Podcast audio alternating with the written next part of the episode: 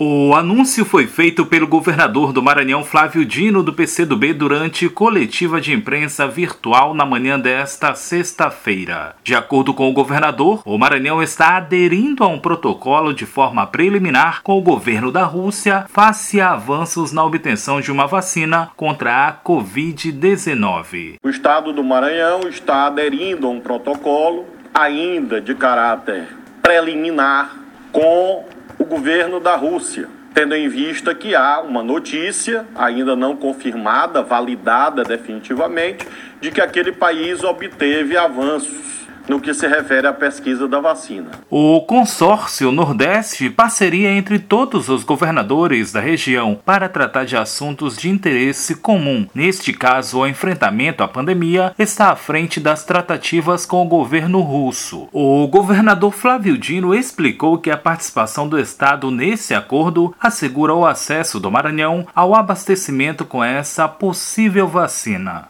Governador do estado da Bahia, onde se situa o consórcio Nordeste está em nome dos nove estados do Nordeste, tratando com empresas e também com o governo da Rússia a assinatura de um protocolo que nos garanta acesso a este momento ainda de experimentos e, se Deus nos proteger a todos por este caminho ou por ou qualquer outro, nós termos também já um, um diálogo visando a um futuro abastecimento do nosso estado no que se refere a uma possível é, vacina que seja produzida naquele país ou em qualquer outro. Neste caso, foi a Rússia que anunciou descoberto a vacina. Batizada de Sputnik V, a Rússia anunciou a primeira vacina registrada no planeta contra a Covid-19 na última terça-feira. Durante a coletiva de imprensa, o governador destacou ainda a retomada de pequenos eventos públicos e privados nós estamos autorizando, já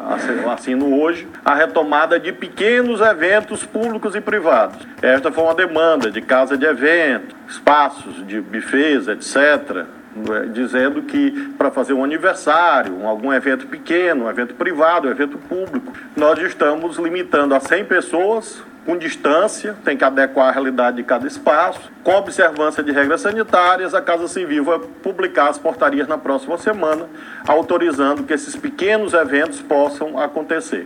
Grandes eventos, ainda não. Da Rádio Universidade FM do Maranhão, em São Luís, Borges Júnior.